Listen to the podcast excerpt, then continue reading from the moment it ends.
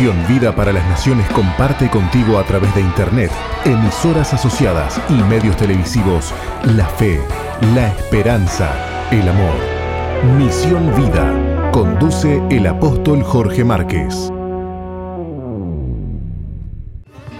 Continuamos, continuamos con Misión Vida para las Naciones Roca. Estamos en contacto con la audiencia en este día y hoy, eh, por ser viernes, estamos saliendo a través de la plataforma Jorge Márquez Uy. Ustedes pueden ingresar allí a Jorge Márquez Uy, tan sencillo como poner en el buscador de su celular o de su eh, computadora, pone Jorge Márquez Uy, como yo voy a hacer ahora acá. Jorge Márquez con z.uy. ¿eh? Y ya estoy entrando aquí raudo y veloz a la plataforma. Y aquí en la parte superior derecha tengo un cartelito que dice estamos en vivo. Voy a picar ahí como lo acabo de hacer ahora y automáticamente ya me estoy viendo. Y a usted también, mire qué interesante. ¿eh? Y Roca se acomoda el pelo ahí, qué sé yo, qué cuánto. Bueno, usted ha visto cómo es esto. Roca, ¿qué otros medios tenemos para comunicarnos con la queridísima audiencia que está en contacto con nosotros? Bueno, tenemos el WhatsApp de la radio 094-929-717, 094-929-717, donde puedes estar interactuando con nosotros a través del WhatsApp de SOFM. También nos puedes escribir en la aplicación de SOFM 91.5, eh, porque te acompañamos donde quiera que vayas. Y si estás en el ómnibus escuchando este programa, puedes también interactuar con nosotros eh, porque tenemos un chat en, la aplicación. Así que mándanos tu saludo, decinos dónde estás. Y bueno, también puedes... Eh, hablar a través de la, en, la plataforma, ¿no? Dice comentarios y puedes dejarnos el comentario en la plataforma jorgemarquez.uy. Te recordamos también de que podés comunicarte con nosotros y mandarnos tu pedido de oración a eh, el WhatsApp de Misión Vida para las Naciones 09, 095 333 330 095 333 330. Envíanos tu motivo de oración porque en la Iglesia Misión Vida para las Naciones se ora por las peticiones que llegan a este WhatsApp y bueno, intercedemos por las vidas de las personas que están atravesando circunstancias difíciles, que tienen problemas de salud, económicos, de familia, cualquier índole, eh, seas vos, tu familia, tus, tus amigos, envíanos tu motivo de oración, no lo dudes porque se está orando cada día por las peticiones, así que y espera el milagro de parte del Señor. Así es, así es Roca, así es. Dios está eh, todavía moviéndose, ¿eh? Todavía sanando, todavía restaurando, todavía bendiciendo personas. Así que mm, no dudes que Dios puede y Dios quiere hacer un milagro en tu vida en este día. Eh, a veces eh, la gente no recibe el milagro porque piensa que Dios no quiere hacer un milagro. Eh, viene a mi memoria la historia de aquel leproso que dice hincada la rodilla se acercó a Jesús y le dijo, Maestro, si quieres, puedes limpiarme. Y el Señor le respondió, quiero, sé limpio. ¿eh? Las dos cosas, quiero y puedo. Hay quienes eh, dicen, bueno, quizás Dios puede, es verdad, no sé si quiere. Bueno, quiero que sepas en esta mañana que Dios quiere bendecirte, quiere sanarte, quiere restaurar vida. Vamos a reflexionar en la palabra de Dios. Ustedes se pueden comunicar con nosotros, se deben comunicar, porque nos gusta recibir algún mensajito de parte de la audiencia. Mire, yo, yo voy a ir abriendo por acá eh, también la aplicación para tenerla y que ustedes puedan escribirnos por el chat de la aplicación y si no, a través del 094-929-717 pueden escribirnos allí este, y saludar. ¿eh? Mauricio, bueno, ya escribió por allí, mandó... ¿eh? Nadie le contestó, Nadie a Mauri. le contestó a Mauri. bueno, em, y puede mandarnos un mensajito. Y si no tiene la aplicación de Zoe, descárguela. Entre a la página de Zoe, ahí en el buscador del celular, pone ahí, abre el Chrome, pone zoe.com.uy. Y ahí automáticamente la primera imagen que le va a aparecer es de la aplicación, aprieta el botón de descargar se va, lo va a derivar hacia la Play Store y ahí descarga y ya está con nosotros escuchando la radio en cualquier lugar del planeta. Donde haya internet, allí usted nos lleva y está con nosotros. Colosenses 1.13 dice, pues Él nos rescató del reino de la oscuridad y nos trasladó al reino de su Hijo amado. Colosenses 1.3. En la cruz Jesús destruyó el poder de Satanás, eh, el poder de Satanás para, para controlar tu mente, tu vida y tu destino. Cuando Jesús dijo, consumado es, Satanás debió haber dicho, estoy acabado, mis días están contados. Jesús ha ganado la victoria sobre la muerte y sobre Satanás. Pero si no tienes el poder de Cristo en tu vida, entonces estás indefenso contra el mal. Satanás puede manipular tus emociones, puede meterse en tu mente, puede hacerte adicto a toda clase de cosas. Eso significa que, bueno, que no tienes poder si Cristo no está en tu vida. Satanás tiene dos herramientas favoritas para atacarnos. Una es la tentación y otra es la condenación. Digamos, la tentación es aquella que aparece previa al pecado y la condenación es aquella que aparece posterior al pecado, ¿no? Em, entonces, fíjense cómo trabaja el diablo. Cuando te quiere hacer pecar, minimiza el pecado. No pasa nada. Una canita al aire. Esto lo hace todo el mundo. Eh, no te preocupes. ¿Quién se va a enterar? Y cosas por el estilo, ¿verdad? Ahora, después que te hace pecar, después que te, que te pone en la línea y vos tomás la decisión de pecar, empieza a maximizar el pecado. Mirá lo que hiciste sos una basura. Ahora, ¿quién te va a ayudar? ¿Cómo vas a hacer? ¿Qué vergüenza? Tu familia, esto, lo otro, aquello. Qué terrible es la condenación que viene por el pecado, ¿no? Y el diablo sabe muy bien trabajar este, con estas cosas, tanto como con la tentación como con la condenación. Y aún hay gente, Roca, que está tentada a pecar, no ha pecado, está tentada y siente condenación. Sí. Oh, mira lo que el pensamiento que me vino mirá el deseo oscuro que me vino. Pero pará, pará, pará, ¿pecaste? ¿Hiciste eso que te vino ganas de hacer? No, dice. Y entonces, ¿por qué te sentís condenado si no lo hiciste? Y porque lo pensé. Y bueno, sí, este, podemos pensar muchas cosas. El problema es cuando el pensamiento se vuelve recurrente, cuando vos lo dejás entrar, cuando vos lo acariciás, cuando vos este, te, te regodeas en ese pensamiento, te gusta lo que estás pensando. Cuando es así, bueno, sí, pecaste. Eh, este, Jesús dijo, el que mira a una mujer para codiciarla en su corazón, y bueno, ya pecó con ella, no precisa ir a un hotel y acostarse con la mujer.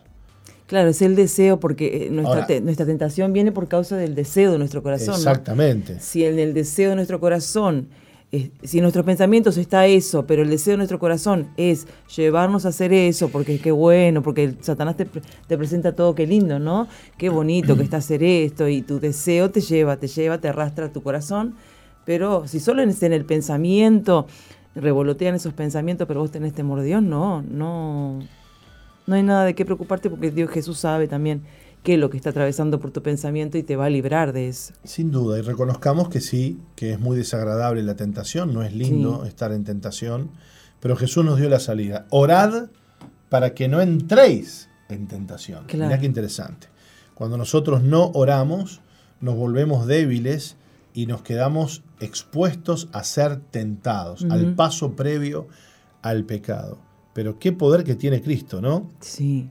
Si Cristo está en nuestra vida, Satanás tiene cero poder sobre nosotros. El diablo cobra poder en nuestra vida cuando nosotros pecamos. Cuando una persona peca, le da autoridad al diablo. Si no, preguntale a Adán y Eva. ¿Mm? Si no, preguntale a Adán y Eva. Entonces, el pecado le da mm, cartas al diablo para que el diablo opere. Claro, el diablo se mete y dice, ah, pero él pecó, pero él hizo esto, pero él hizo lo otro. Entonces fíjate vos cómo eh, es verdad que el pecado le da autoridad, lo que no significa que el diablo tenga autoridad. Claro. La autoridad se la damos nosotros. Exacto. ¿Se entiende lo que quiero decir? O sea, no porque el diablo venga y te ataque y esto y lo otro significa que él tiene autoridad. No, él ya está vencido el, Señor le venció, lo que pasa es que eh, los que le damos lugar al diablo somos nosotros. Los males que ocurren en la tierra, Roca, no ocurren por, por, decisión deliberada de Satanás, porque a Satanás se le antoja. No, el diablo, el diablo tiene los movimientos restringidos. El problema es cuando el hombre adora a Satanás, sacrifica a Satanás. yo sé que me estoy metiendo en un tema complicado, pero hay mucha gente que adora a Satanás y que hace sacrificios humanos, de bebés, de seres humanos, a Satanás para darle a Satanás autoridad y poder. Porque si no hicieran eso, si no pecaran, si no lo invocaran, si el hombre no le diera lugar al diablo sobre la tierra, el diablo no tendría cabida en esta tierra. Pregúntate si no, ¿dónde estaba Satanás mientras que Adán y Eva vivían tranquilamente en el Edén haciendo la voluntad de Dios? Y estaba ahí. ¿Dónde va a estar? Si el Señor lo echó a la tierra, estaba ahí lo que no tenía acceso el diablo al hombre. ¿Por qué? Porque el hombre estaba en santidad. Y un día, bueno, se metió a través de un animal y, tentó al hombre, ¿no? Tentó al hombre porque, porque el hombre tiene libre, libre albedrío. Libre albedrío, voluntad propia de decidir qué es lo que quiere hacer y qué es lo que no quiere hacer. Dios no creó autómatas. Dios creó a personas libres. Y en función de esa libertad, el diablo aprovechó, conversó con Eva, la tentó, ¿eh? Eva le dio a Adán el fruto que no tenía que darle, y la historia ya la sabemos todos. ¿no? Sí, Él no quiere que disfrutes nada de lo que sea de Dios, no quiere que estés en santidad delante de Dios. Así le pasó a Job también, le dio, te buscó tanto la vuelta, tanto la vuelta a Job, que no podía ver que Job estuviera bien bendecido, que disfrutara de la paz del Señor y tuvo que venir él a meter su, cola para que Job eh, eh, sufriera penalidades, pero aún así Job eh, siguió adorando a Dios y siguió afirmando que él era su Dios y no pecó contra él y siguió íntegro delante su corazón delante del Señor, porque él pudiera haber dicho tanto adorar a Dios, tanto servir a Dios y mira lo que me pasó, me voy, no quiero saber más nada. Mismo la mujer le decía, maldecilo y ya está, morite de una vez y deja a Dios que, que con todo lo que te hizo, pero no, él siguió íntegro en su corazón. El diablo te va a buscar la vuelta, por donde sea. Si ve que estás bendecido, él no quiere que vos estés disfrutando de la paz y de la bendición del Señor y va a querer que vos termines pecando y va a traer esas cosas que alguna vez en tu vida tal vez estuvieron ahí, eh, que, te, llevaron a los pies de Cristo, pero que te hicieron tanto mal. Va a buscar otra vez la vuelta para que vos vuelvas a caer en lo mismo, tal vez, ¿no? Sin duda, sin duda. Y si vos estás en este día siendo tentado por el diablo, siendo tentado por el pecado. Entregale al Señor tu pecado, tu deseo, mejor dicho. ¿Eh? Rendite al Señor, pedile que te ayude, pedile que te dé fuerzas. Negate al pecado por amor a Cristo. Negate, negate. Quizás hay gente que me está escuchando que está al borde de cometer un pecado grave en su vida. Negate en este día, no le des lugar al diablo porque te puede costar mucho tiempo de dolor, mm. muchos años de dolor este gran error de pecar contra Dios y de darle el gusto al diablo, porque después que peques, el infierno vendrá sobre tu vida para destruirte. El infierno vendrá sobre tu vida para hacerte daño. Dios te libre en este día del pecado, Dios te libre en este día de la tentación, Dios te dé fuerzas en este día para que puedas vencer eh, la tentación, porque acordate, el diablo no tiene poder sobre nosotros. Si Cristo está en nuestras vidas. Nos vamos a ir a una breve pausa, querida Roca, y cuando volvamos vamos a leer para ustedes la prédica titulada Lámparas encendidas. Antes, antes, saludamos a Sandra, que está aquí en la aplicación de Zoe, nos dice bendiciones. Gracias por bendecirnos cada día. Así puso día. Sigan adelante. Bueno, gracias a vos, Sandra, por estar ahí del otro lado y a toda la gente linda que comparte con nosotros. Escríbanos por la aplicación, escríbanos por el 094929717, escríbanos por donde usted quiera. Pero mándenos un mensaje para si estamos conectados y los leemos aquí al aire. ¿Vamos a una pausita? Muy bien, vamos. Estás en la sintonía de CX218, Zoe FM 91.5 Gospel Music.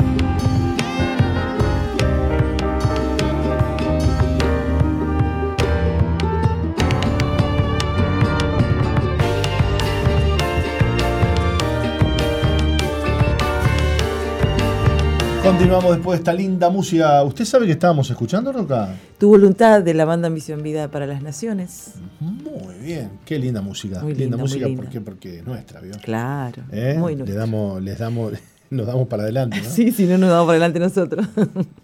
bueno, muy bien. Eh, queremos leer para ustedes la prédica titulada Lámparas encendidas. Esta prédica que compartiera nuestro apóstol con la iglesia y que dice de esta manera. La Biblia dice en Salmos 18, 28, Tú encenderás mi lámpara. Jehová mi Dios alumbrará mis tinieblas y también señala Proverbios 20, 27. Lámpara de Jehová es el espíritu del hombre, la cual escudriña lo más profundo del corazón.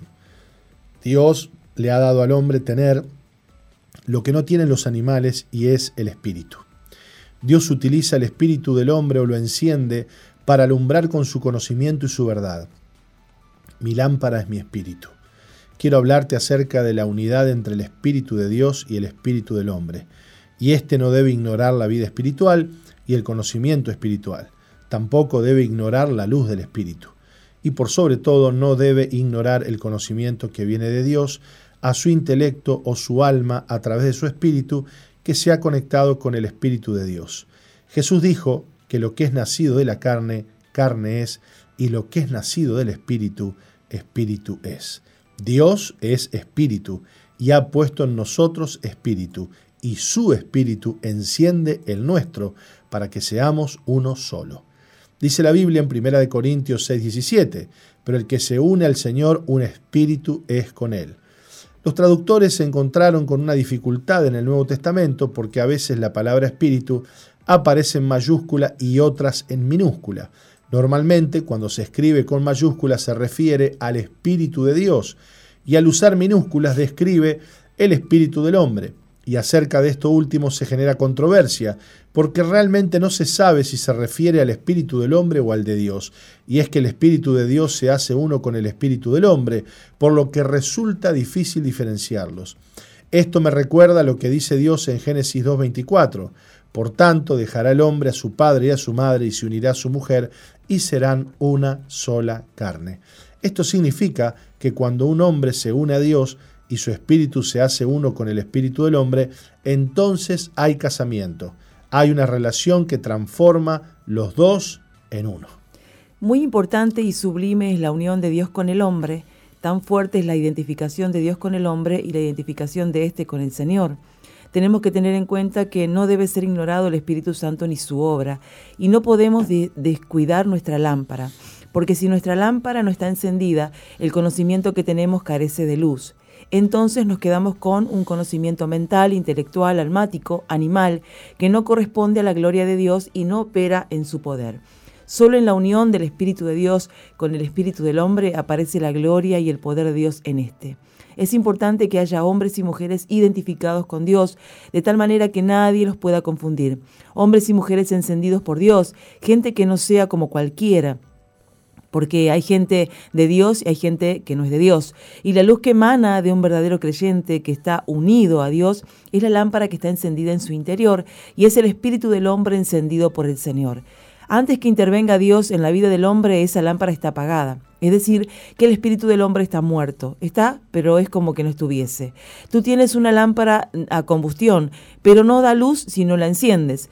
Cuando la lámpara del hombre está encendida, es útil a Dios y a la humanidad. Y nosotros buscamos a Dios para ser encendidos por el Espíritu Santo, para arder con su fuego. Cuando el Espíritu Santo se manifestó a la iglesia primitiva, por primera vez ocurrió que Dios mismo encendió el espíritu de la iglesia, y no encendió el espíritu de algún profeta o sacerdote, sino que encendió el espíritu de todos aquellos que estaban orando y esperando la promesa del Padre. Y señala la palabra de Dios que apareció como lenguas de fuego asentándose sobre ellos. El Espíritu Santo produce fuego y ese fuego está relacionado a un ardor dentro del creyente que no puede ser ocultado. La gloria de Dios en un creyente no puede ser pasada por alto. La gloria de Dios sobre un creyente traspasará las mentes, los corazones y las vidas. Ninguna oscuridad y ningún mal podrán enfrentarse al fuego y al poder del Espíritu Santo que opera a través de la persona que ha sido encendida por el Señor. Muy bien, estamos leyendo la prédica de hoy, vamos a una brevísima pausa y ya volvemos. No cambies, ya volvemos con Misión Vida. Estamos donde vos estás. Estamos donde vos estás. No hay lugar donde no nos puedas llevar. Zoe Gospel Music. Búscanos en Radios del Uruguay, en tu Play o Apple Store. No importa el lugar, tu radio siempre contigo. Zoe Gospel Music.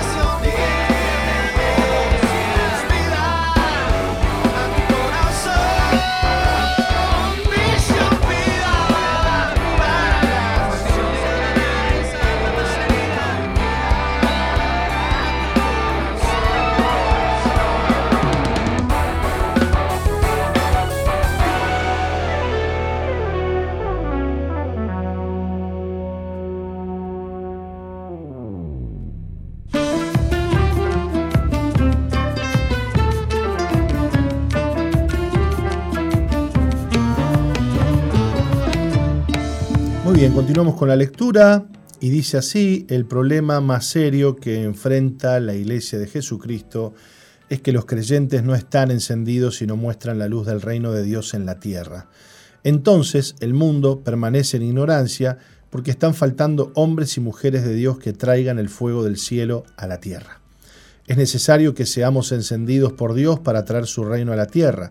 De lo contrario, seremos como una lámpara inútil que no ilumina y carece de fuego. Dios enciende nuestro espíritu porque lámpara de Dios es el espíritu del hombre. Y la palabra de Dios hoy viene a encenderte. El fuego de Dios viene a través de su espíritu para sacudirte y para desafiarte, que no puedes seguir así.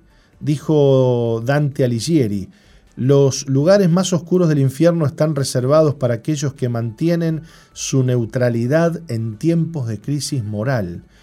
Estamos viviendo en un tiempo de crisis moral y es lamentable que los cristianos sigamos neutrales y no se sepa bien cuáles son nuestras verdades. El mundo necesita ser sacudido con el poder que emana del Espíritu de Dios y por medio de su verdad. Los cristianos en este tiempo se han acomodado a su condición de cristianos y se mantienen neutros. No hay quienes corran a los cristianos a decirles qué es lo que tienes de especial, contame. Y Dante Alighieri dice que para este tipo de personas están reservados los lugares más oscuros del infierno. Entonces surge la pregunta, si hay cristianos que se van al infierno, la respuesta no la tiene la teología porque está muy confundida en este tema. En todo caso diría que si se va al infierno entonces no es cristiano. Evidentemente un cristiano con todas las letras es una persona perdonada de todos sus pecados, ha sido restaurada, pero su lámpara ha sido encendida. Te confirmo los dichos de Dante Alighieri con la palabra de Dios. Dice la Biblia en Apocalipsis 3, 15 y 16. Yo conozco tus obras, que ni eres frío ni caliente. Ojalá fuese frío o caliente, pero por cuanto eres tibio y no frío ni caliente, te vomitaré de mi boca. El frío, es decir, el mundano, no confunde a nadie porque es mundano. Y el caliente no confunde a nadie porque está encendido. Pero el que es tibio confunde a mucha gente. El tibio es una persona cómoda, un tanto vergonzosa, temerosa, es alguien que no quiere que, em, que no quiere que le causen problemas ni quiere causarlos. Hay padres cristianos que dicen que a sus hijos no los quieren importunar y por eso no los llevan a la iglesia y cuando sean grandes ellos van a decidir. El pasaje de Apocalipsis 3 habla a las claras de lo que cita Ligieri los que son neutrales y buscan no afectar, los que no son ni de derecha ni de izquierda, por decirlo en términos políticos, Dios quiere encender tu lámpara en este tiempo, en el que el mundo no sabe dónde está el bien y la verdad. Y la Biblia afirma que columna y baluarte de la verdad es la iglesia de Jesucristo. La verdad debe ser levantada en alto, es la luz que debe ser vista y conocida. No puede ser que nada te mueva o te incomode. El mundo está lleno de oscuridad y de maldad, y no puede ser que te mantengas imparcial frente a tanta inmundicia moral. Así es que les enseñan mentira, engaño y perversidad a nuestros hijos en los centros de enseñanza, cosas aprobadas legalmente, y lo hacen delante de nuestros ojos. Nos quejamos que la política de izquierda lo hacía, pero también lo hace la política de derecha. En la enseñanza pública se atenta contra la verdad de la creencia de los padres y se legisla para que los padres no puedan intervenir en la crianza de los hijos. Se pretende que un niño de 5 años pueda elegir su identidad sexual sin informarles a los padres y estas cosas dan vueltas por todas las naciones, porque hay una cloaca de inmundicia que viene del mismo infierno queriendo transformar la verdad en mentira y la mentira en verdad. Y yo me pregunto, ¿dónde están los creyentes que deben detener la injusticia? Dice la Biblia en Romanos 1.18, porque la ira de Dios se revela desde el cielo contra toda impiedad e injusticia de los hombres que detienen con injusticia la verdad. No es que Jesús sentado en el trono dice, pero mira el problema que tenemos. No tenemos un problema. Al contrario, tenemos la solución y es el poder del Espíritu Santo. Tenemos la luz del Espíritu Santo que alumbra la conciencia cuando esa luz es expuesta. Cada encuentro en Veraca lo terminamos orando para que los creyentes sean llenos del Espíritu Santo. Si hay algo que le está faltando al cristianismo es llenura del Espíritu Santo que transforma a las personas cobardes en valientes. La neutralidad suele ser funcional al mal. Si tú dejas que las cosas pasen y sigan pasando y tú no haces nada, tú eres funcional al mal. Tú debes detener el mal. Y si dices que no eres nada ni nadie, estás equivocado. ¿Eres hijo de Dios? ¿No lo eres? ¿Eres una hija de Dios o no? Un hijo de Dios no es cualquier cosa. Suficiente es que no hagas nada ni opines nada y seas prudente para dejar en libertad la maldad. Hay personas orgullosas de ser muy prudentes. Ojalá fueran un poquito menos prudentes, porque puede llegar a exagerar la prudencia y pasar a ser timorato. Y cuando alguien tiene temor, es cobarde y no hace lo que debe hacer. Dios levanta un ejército de gente encendida y valiente, mas los cobardes quedarán atrás porque no entrarán en el reino de los cielos. No puedes callar. Leemos en Hechos 4:13, entonces, viendo el denuedo de Pedro y de Juan, y, sabiendo que eran hombres sin letras y del vulgo, se maravillaban y les reconocían que habían estado con Jesús. Pedro y Juan habían sido llevados ante el concilio. Esto era el cuerpo de ancianos en Israel. Eran los que determinaban lo correcto y lo incorrecto, la verdad y la mentira. Llevaron a Pedro y a Juan al mismo lugar al que habían llevado a Jesús. Y estos predicaban el mismo evangelio que predicaba Jesús y al Señor por predicar el Evangelio lo habían llevado al concilio y le habían condenado a muerte. La noche que llevaron a Jesús al concilio, Pedro y Juan y los demás discípulos huyeron. Esa noche todos dejaron al Señor solo. El más valiente de todos era Pedro, quien le dijo que no lo abandonaría e iría donde fuera Jesús. Mas el Señor le dijo que lo negaría tres veces.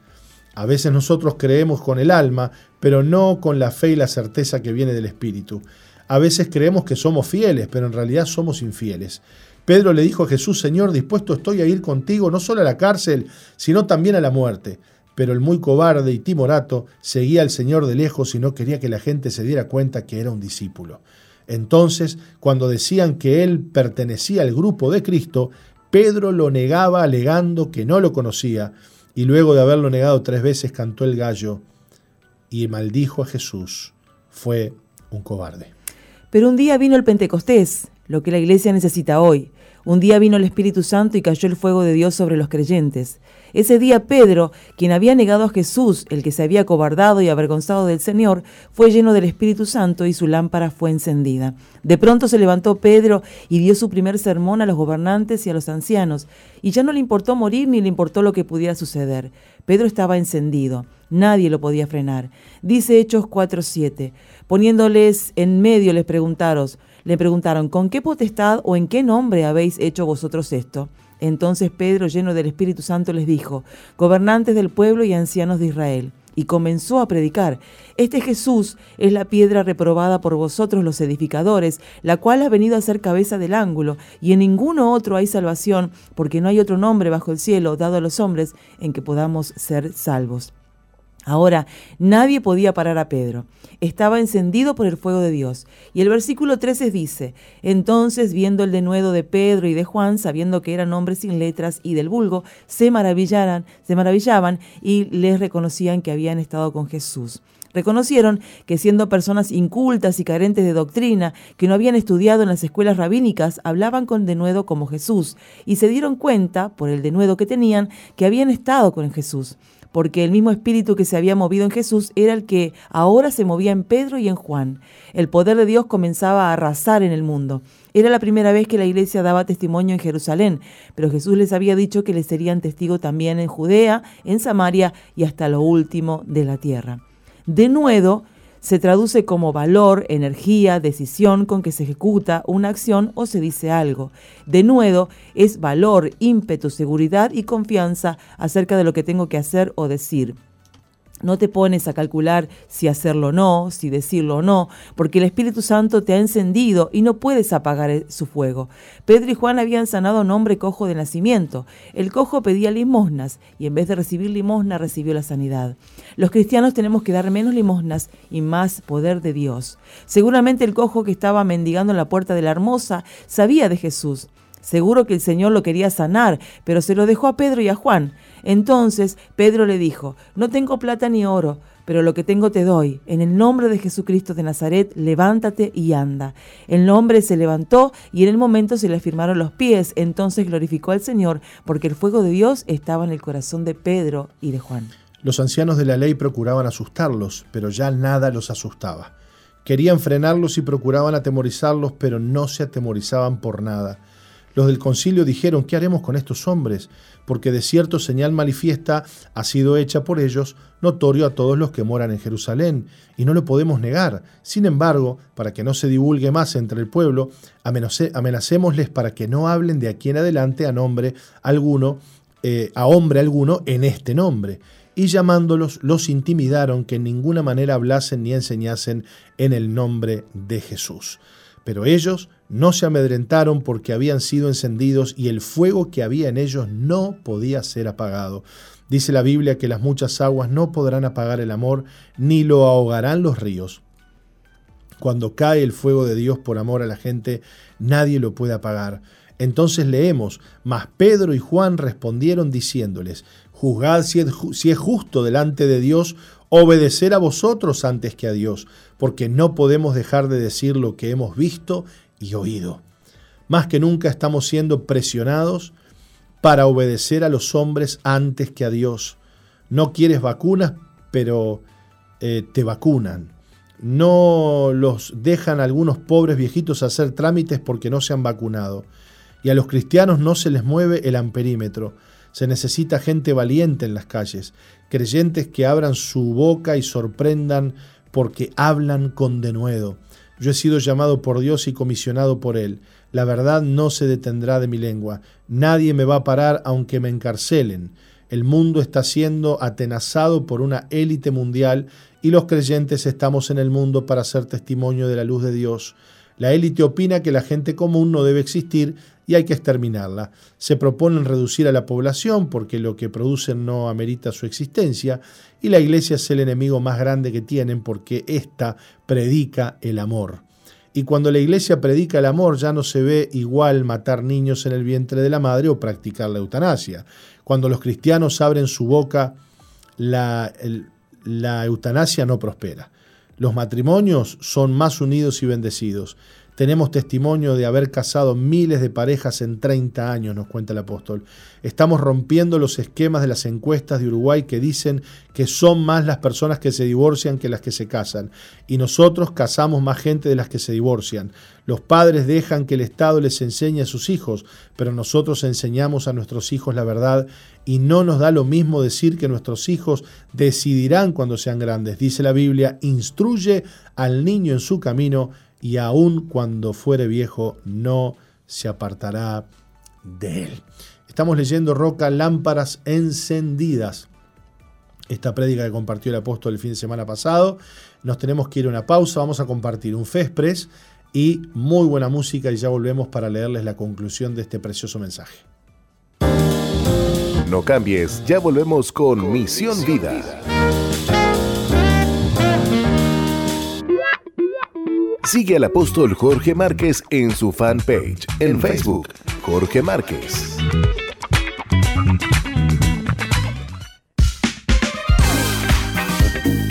Misión Vida, ahora más 2.0. Interactúa con nosotros en la red, en Facebook, Misión Vida 2.0 o ingresa en nuestro website www.misionvida.org. Ahora, más 2.0.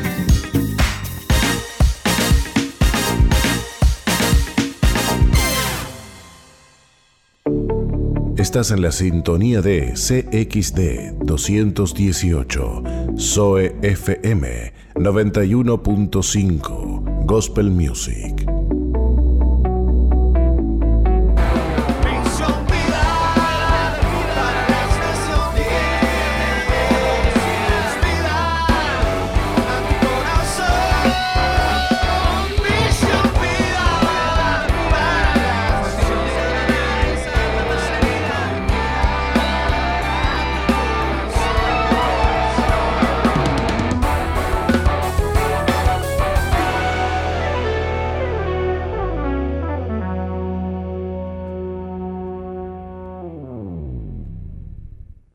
Hola, soy Jorge Márquez. ¿Sabías que Jesús maldijo una higuera?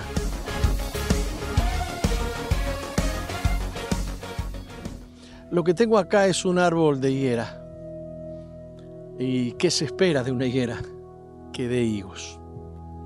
¿Qué se hace con un árbol de frutas o de fruto que no produce su fruto? No sirve, no sirve come de la tierra y no produce nada. Así son muchas personas. Jesús enseñó una parábola donde dijo que un señor tenía una higuera en edad de producir frutos, pero fue tres años consecutivos a ver si había fruto y no, no encontró nada en ella. Y le dijo a sus siervos, córtenla y échenla al fuego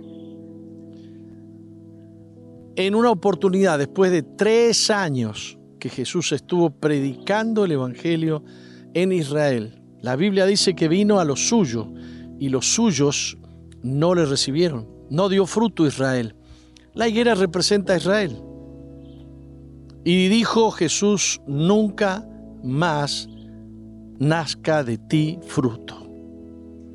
Al otro día los discípulos pasaron por ahí, se encontraron que la higuera estaba seca. La maldición de Jesús había calado hondo. Bueno, durante tres años Jesús tuvo su ministerio aquí en la tierra. En alguna oportunidad, llorando, dijo, Jerusalén, Jerusalén, que matas a los profetas y apedreas a los que te son enviados.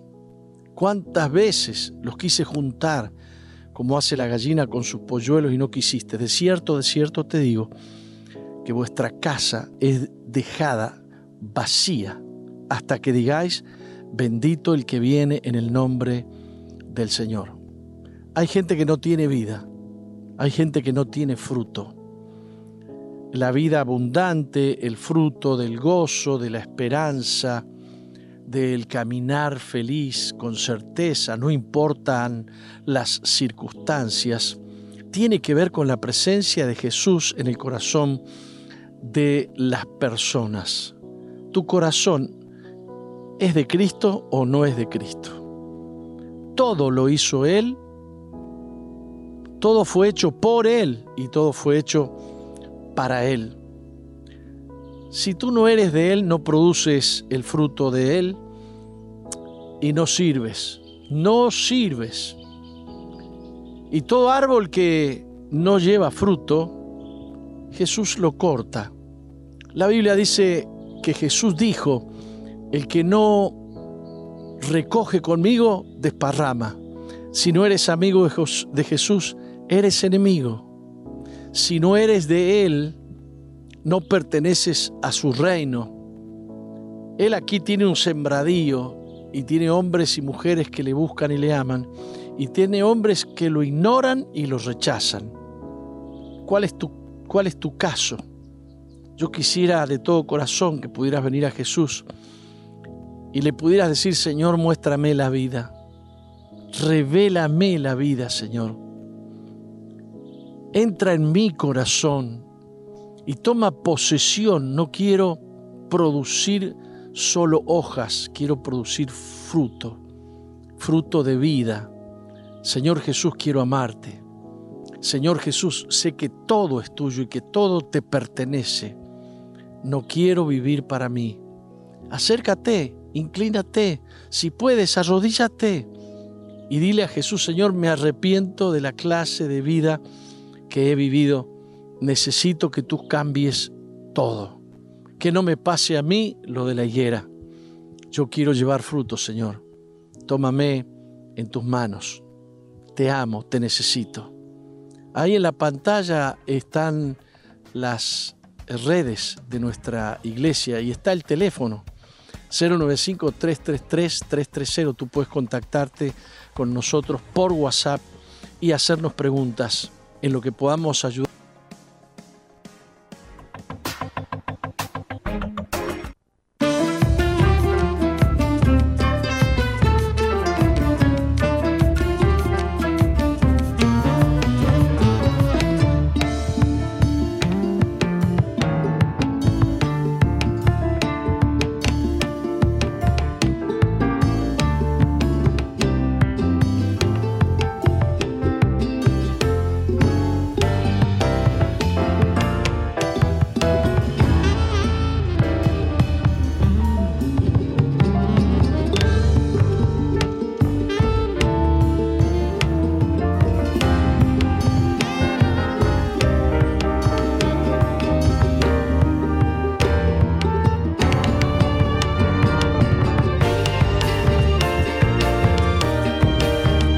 Después de este Fe Express, después de esta linda música, eh, continuamos con ustedes y eh, estamos leyendo para ustedes la prédica titulada Lámparas encendidas. Hoy Dios quiere hacer como hizo con la iglesia primitiva, quiere encender a los creyentes. Pedro no era el mismo que se escondía jurando y perjurando que no conocía a Jesús. Ahora lo conocía y declaró que Él era el Salvador del mundo y que no hay otro nombre bajo el cielo dado a los hombres en quien podamos ser salvos. También les dijo que a quien ellos habían crucificado, Dios lo había hecho Señor. Los grupos amigos tienen que encenderse. Los vecinos tienen que enterarse que hay fuego en ese grupo en el que se predica la palabra. Los líderes de la iglesia tienen que encenderse. Nadie quiere buscar a alguien que no esté encendido. Si estás encendido, la gente querrá ver qué pasa contigo. Si no está el fuego en tu vida, eres igual a cualquier hijo de vecino. No afectas a nadie y no ganas ni siquiera un alma para Cristo. Y Jesús dijo, yo soy la vid verdadera. Y mi Padre es el labrador. Todo pámpano que en mí lleva fruto, quien en mí no lleva fruto lo quitará, y todo aquel que lleva fruto lo limpiará para que lleve más fruto. Yo soy la vid y vosotros los pámpanos. El que permanece en mí y yo en él, éste lleva mucho fruto, porque separado de mí nada podéis hacer. El que en mí no permanece será echado fuera como pámpano y se secará, y los recogen y los echan en el fuego y arden. Así que Dante Alighieri estaba en lo cierto. No quiero atemorizarte, pero tengo que ser sincero. No quiero que ardas en el infierno. William Shakespeare dijo, ser o no ser, ¿Eres o no eres? ¿En qué se nota que eres? ¿En tus buenos modales o buenas costumbres? Hay ateos con buenos modales y buenas costumbres. Se necesita más que eso. Se necesita el fuego de Dios en el corazón. El Espíritu de Dios está golpeando a la puerta de muchos y algunos se hacen los sordos. Oh, golpearon, dijo Jesús, he aquí que yo estoy a la puerta y llamo. Si alguno oye mi voz y abre la puerta, entraré a él y cenaré con él y él conmigo. No hay picaporte por fuera, el Señor no abrirá la puerta. Él ya llegó a tu puerta, te corresponde a ti abrirla. Hoy está golpeando la puerta de tu corazón. El paso tienes que darlo tú. Haz entrar al Señor adentro de tu corazón. Posiblemente sabes mucho de cristianismo y de Biblia, pero posiblemente no le abriste la puerta a Jesús nunca para que Él entre. Pero hoy puedes dejarlo entrar no sigas pasando desapercibido. Sé un cristiano lleno del fuego de, del fuego de Dios. Los religiosos de la época sabían que los discípulos no eran personas estudiosas y que eran del vulgo, pero cuando los escucharon se dieron cuenta que habían estado con Jesús. El Señor no cuadró con ninguna secta religiosa de su época, porque la luz que tenía Jesús no vino del consejo de ancianos, sino que vino por el Espíritu Santo desde el Padre directamente a su corazón. ¿No estás cansado o cansada de ser una persona más sin sentido en tu vida? ¿No te cansas de ser neutral que no afecta a nada ni a nadie? ¿Ni siquiera tienes fuerzas para cambiar tu propia vida? tiene que invertir, tiene que intervenir Cristo y producir Él los cambios desde adentro de tu corazón. Tienes que abrirle la puerta de tu corazón y pedirle que llene tu existencia. Bendice a tu pueblo con tu presencia, Padre. Dale a tu pueblo gracia y gloria. Llénanos con tu espíritu. Enciende tu fuego en sus vidas. Te lo pedimos en el nombre de Jesús. Amén. Amén. Hemos leído para ustedes Lámparas encendidas, esta preciosa prédica que compartiera el apóstol el fin de semana pasado. Nos tenemos que ir a una pausita, Roca. Sí. Rapidito, porque ya estamos en hora y, y venimos con el testimonio del día de hoy. Muy bien. No cambies, ya volvemos con Misión, Vida.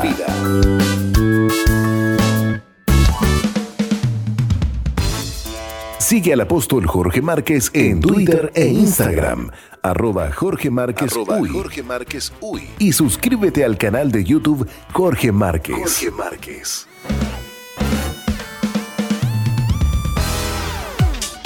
MBTV Televisión para las Naciones. Excelentes contenidos para todo público. MDTV. Ingresa a nuestro website www.misionvida.org y cliquea en TV en vivo. Televisión para las Naciones.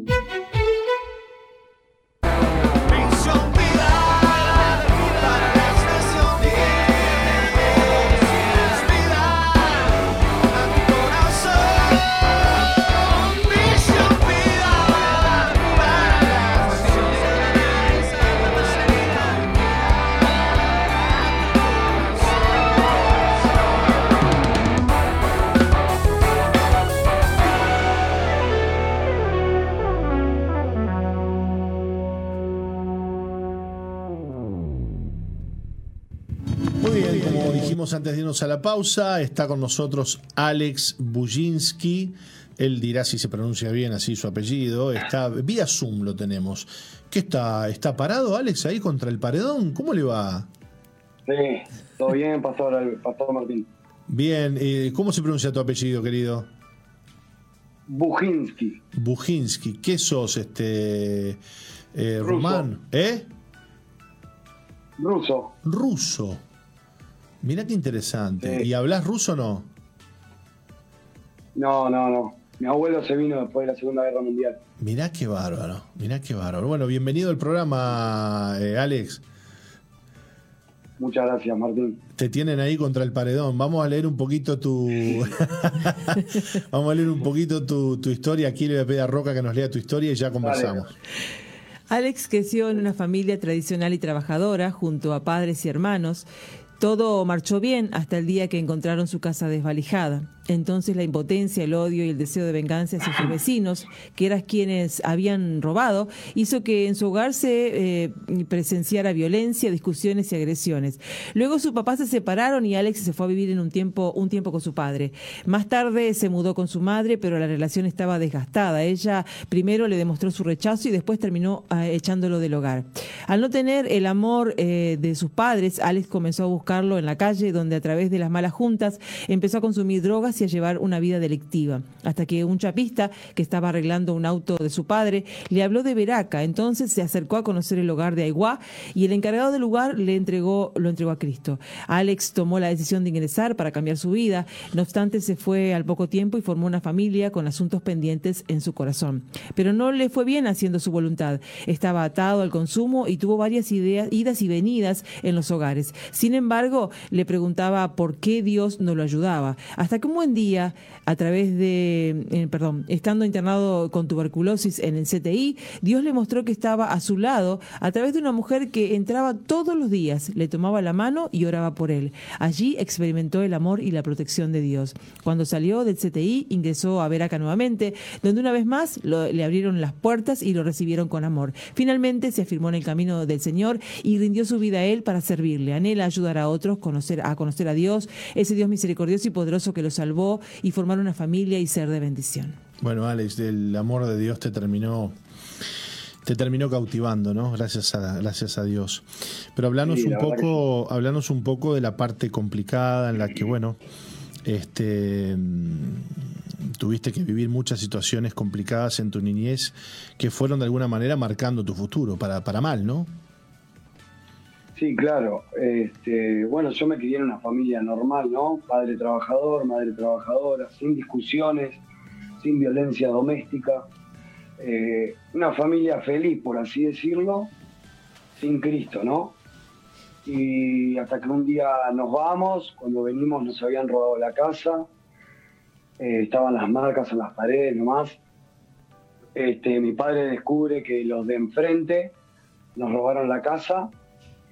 Entre todo eso empiezo a conocer a, a un padre totalmente distinto al que yo conocía, un padre violento, un padre con odio, él salía con un revólver para afuera, este, y, bueno, y empecé a conocer ese lado, después mis padres se divorcian, eh, nos dicen que se están divorciando, nos preguntan con quién queremos vivir, yo me voy a vivir con mi padre, mi hermana se queda con mi madre, y a partir de ahí cambió totalmente la relación que tenía con mi madre. A partir de ahí, después yo venía los fines de semana para lo de mi madre y mi madre salía, mi madre salía a bailar, salía con sus amigas, con sus amigos. Y bueno, y ahí empecé a sentir un poco el rechazo de mi madre. Y, claro, mi padre, sin saber qué hacer, me daba plata, me dejaba salir, me dejaba ir a bailar. Y bueno, y empecé a conocer la noche, empecé a salir con mujeres, empecé a salir con amigos, empecé a conocer lo que era la marihuana, el alcohol. Eh, después a los 14 años probé la pasta base. Y ahí, de ahí fue de mal en peor. De ahí después me fui a vivir con mi madre, hablaron, entre mi padre y mi madre se hablaron. Mi madre me dio la oportunidad de ir a la casa de ella pero no, no dio resultado y terminé en la calle con 16, 17 años. Y bueno, empecé a robar, empecé a ver que no tenía cómo, cómo rescatar plata de mis padres, ni, trabajando, ni nada. Y empecé a robar, empecé a delinquir. Y bueno, me llevó a, generar mucho odio, mucho rencor. Y, bueno, hasta que un día eh, mi padre mandó a arreglar el auto y el, y el chapista, el hijo estaba internado en Veraca. Y bueno, le habló, le dijo que probara, que vaya por lo menos a conocer el lugar y nos fuimos desde Montevideo hasta Iguá. Entonces, en ese entonces estaba Héctor, como encargado, Héctor Espinillo. Y bueno, nos predica el Evangelio, nos entrega a Cristo a los tres, a mí, a mi madre y a mi padre. Y yo me voy del hogar, vuelvo para mi casa, me sigo drogando. Y al mes al mes que me entrega a Cristo, yo me despierto un día, después de haberme drogado tres, cuatro, me despierto llorando, eh, con pensamientos de cambiar, con pensamientos de querer ser alguien bien. Y, me interno, voy a, voy, voy a ver acá, me abren las puertas, conozco de Dios, conozco el Evangelio, conozco ese amor que tanto, que tanto hablan. y bueno, después de un lapso eh, uno siempre, uno siempre no, pero yo en ese entonces guardé cosas que capaz que no tuve que haber guardado. Guardé odio, guardé rencor hacia mi madre por el abandono que me había hecho, porque no, no, aceptaba estar conmigo, porque cuando yo me drogaba y, andaba sucio en la calle, yo veía que ella no, no venía y se preocupaba, yo veía que ella cruzaba la calle cuando me veía. Entonces eso fue generando un odio y un rencor y, bueno, mi padre fue todo lo contrario. Mi padre, a pesar de la mano dura que era, eh, él me iba a buscar, él me agarraba, me subía al auto, me sacaba de, del cante, me sacaba de, los bajos, me llevaba a su casa, me hacía pegarme un baño, me hacía comer, dormir. Y bueno, está. Y, y, tal, luego me voy, quiero formar una familia, conozco una mujer, tengo dos hijos. Este, terminamos separándonos porque obviamente yo no había sanado áreas en mi corazón, no había sanado esa falta de perdón, ese rechazo. Claro. Y tal, y termino abandonando a mis hijos, termino abandonando a la que era mi ex mujer. Y tal, vuelvo a la calle, vuelvo a la delincuencia. Y entre unas entradas y salidas de Veraca, este, no, sin, sin poder entender qué era lo que estaba pasando en mi vida. Yo caigo, yo tengo una pelea y, con la autoridad, tengo pelea, una pelea con la policía y termino hospitalizado porque me rompieron el estómago, me hicieron peritonitis, úlcera, y eh, eh, cuando caigo en coma, eh, ahí ya sale a luz que tengo tuberculosis. Entonces, yo siempre me pregunté por qué a mí, por qué a mí, por qué a mí no, con Dios. Y mm, yo sentía que Dios no estaba conmigo, por más de que yo le había entregado mi corazón. Yo sentía que Dios no estaba conmigo, que Dios no me amaba, que Dios me rechazaba. Porque muchas veces uno le busca y Dios no, y no lo escucha a uno, por su orgullo. Y, en ese hospital yo estaba en una, estuve 50 días en coma y después estuve 50 días más en CTI, pero consciente, entubado. Y, y yo veía que cada uno cuando, cuando entraba a mi habitación, yo a veces llegué a estar entre 3 y 4 horas hecho de cuerpo, porque estaba con pañal, estaba con sonda, este, y entonces en mi, cuarto yo estaba solo y como tenía una tuberculosis grave, eh, no podían entrar así nomás, tenían que ponerse dos tapabocas, eh, tenían que ponerse unos zapatos especiales, una túnica, unos guantes. Claro. Entonces como que a la mayoría de los médicos le, no, no entraban a cada rato, esperaban a entrar una vez y hacer todo. Entonces llegué a estar hasta tres horas hecho de cuerpo yo en una cama pero había una enfermera en ese momento que, entraba todos los días.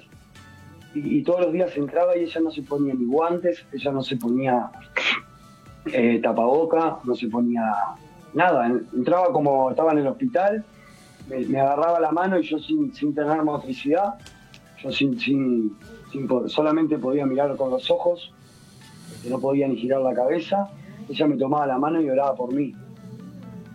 Qué bárbaro. Bueno, en ese momento es como que me cae la ficha de que todo lo que yo pasé fue por decisiones mías, no porque Dios no estaba conmigo. Empezaste a entender, empezaste a entender tu, tu pecado, ¿no? E, exacto, pude ahí comprender que me faltaba perdonar, que me faltaba perdonarme, que me faltaba sacar ese odio que yo tenía para poder eh, ayudar y poder ser una persona de bien. Así que estuviste eh, 100 días internado. 100 días en sí, y un mes en sala. Wow. 134 meses internado. Alex, eh, qué fuerte, qué fuerte. Bueno, pero preferible eso y no irte al infierno, ¿no? La verdad, la verdad, la eh, verdad. Querido, ¿cómo estás hoy? ¿Cómo está tu vida hoy? Bueno, hoy pude perdonar a mi madre, pude liberar ese perdón, puedo hoy decir que tengo libertad, puedo decir que Cristo está conmigo, eh, que, tengo gozo, que soy alegre, eh, puedo darle un abrazo a mi madre, puedo, decirle que la amo. Este, bueno, hoy en día mi padre no está porque falleció, pero bueno, trataré de lo que me queda honrar su memoria y honrar, honrarlo a él como padre que fue. Y a mi madre hoy me siento bien, estoy tranquilo, estoy eh, tratando de colaborar acá mientras que voy siendo sanado, porque obviamente que nos quedan áreas que sanar, pero tratando de, ayudar acá en el hogar y de ayudar a los chicos que siempre van llegando. Qué lindo, qué lindo. Una vida que ya no tenía esperanza, ¿no? Eh, cómo Dios tuvo que tratar contigo, eh, permitir esta situación para que hoy puedas vivir esta vida y para que hoy puedas estar sirviendo al Señor. Alex, te agradecemos mucho que hayas hoy estado aquí con nosotros contándonos tu historia y, bueno, y, qué, y qué expectativa que hay para el futuro de tu vida, ¿no?